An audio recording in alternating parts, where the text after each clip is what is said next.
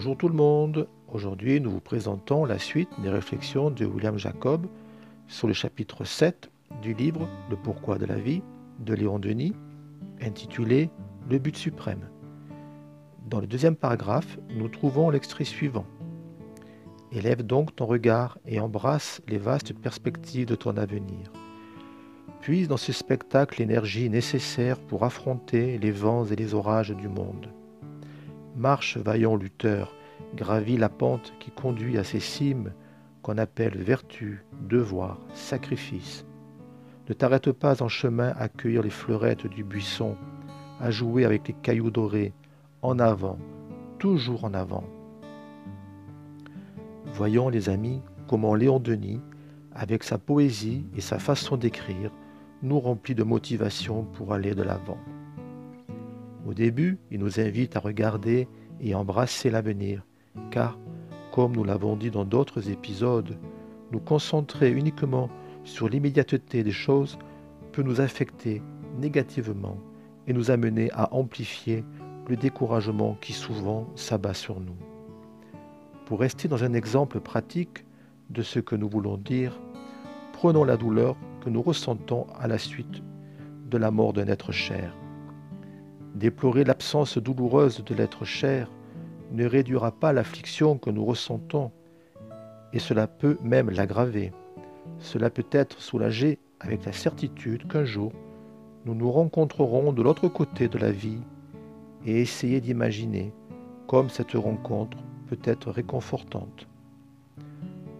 Cela ne signifie pas que si nous abrégeons notre existence terrestre à travers les portes du suicide, cette rencontre aura lieu au même moment ou dans un court laps de temps.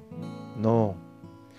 Il est toujours bon de souligner que, dans ces cas, la réunion est considérablement reportée, car il ne peut y avoir de prix pour ceux qui adoptent une telle attitude.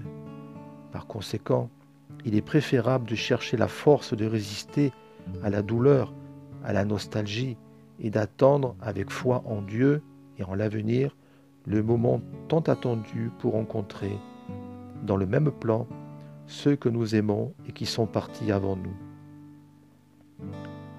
En avançant un peu dans le message, nous nous rendons compte que Léon Denis nous recommande de chercher l'énergie nécessaire pour faire face aux difficultés du monde, c'est-à-dire qu'il ne nous demande pas de les ignorer ou de nous y abandonner. C'est très important car nous confondons souvent la résignation avec l'accommodement. D'une manière bien simplifiée, nous pouvons dire que le résigné est celui qui cherche la solution des problèmes et qui, n'obtenant pas le succès désiré, accepte, sans révolte, les vicissitudes de la vie. L'inactif, qui s'en accommode, est celui qui ne se met même pas en quête de solution. Un autre point important de ce paragraphe est que, au fond, l'invitation qu'il nous fait est d'évoluer et de grandir dans la vie.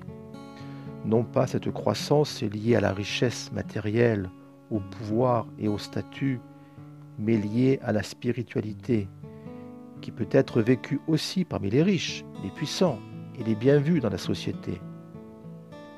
Nous devons être conscients que, dans le voyage évolutif, il existe de nombreuses occasions où nous pouvons nous émerveiller des tentations de notre chemin et ainsi retarder la marche évolutive elle-même. Les échecs peuvent survenir pour diverses raisons, y compris le fanatisme religieux qui nous fait penser de façon erronée qu'en dehors de notre religion, il n'y a pas de salut, ou même qu'en dehors de, notre façon d'agir, dans tel ou tel mouvement religieux, il n'y a pas de progrès.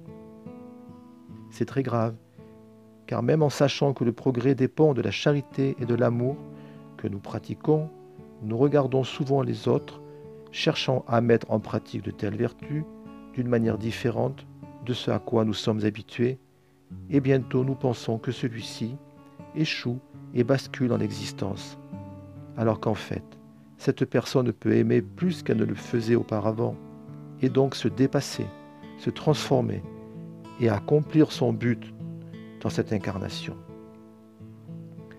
Léon Denis termine ce paragraphe comme s'il était un général dans une bataille, encourageant les soldats.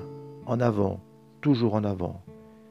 Oui les amis, nous sommes dans une bataille, non pas contre l'autre, mais contre nos propres imperfections. Avançons toujours, toujours vers le plus haut, comme l'apôtre du spiritisme aimait à le répéter. Beaucoup de paix à tous et rendez-vous au prochain café avec spiritisme.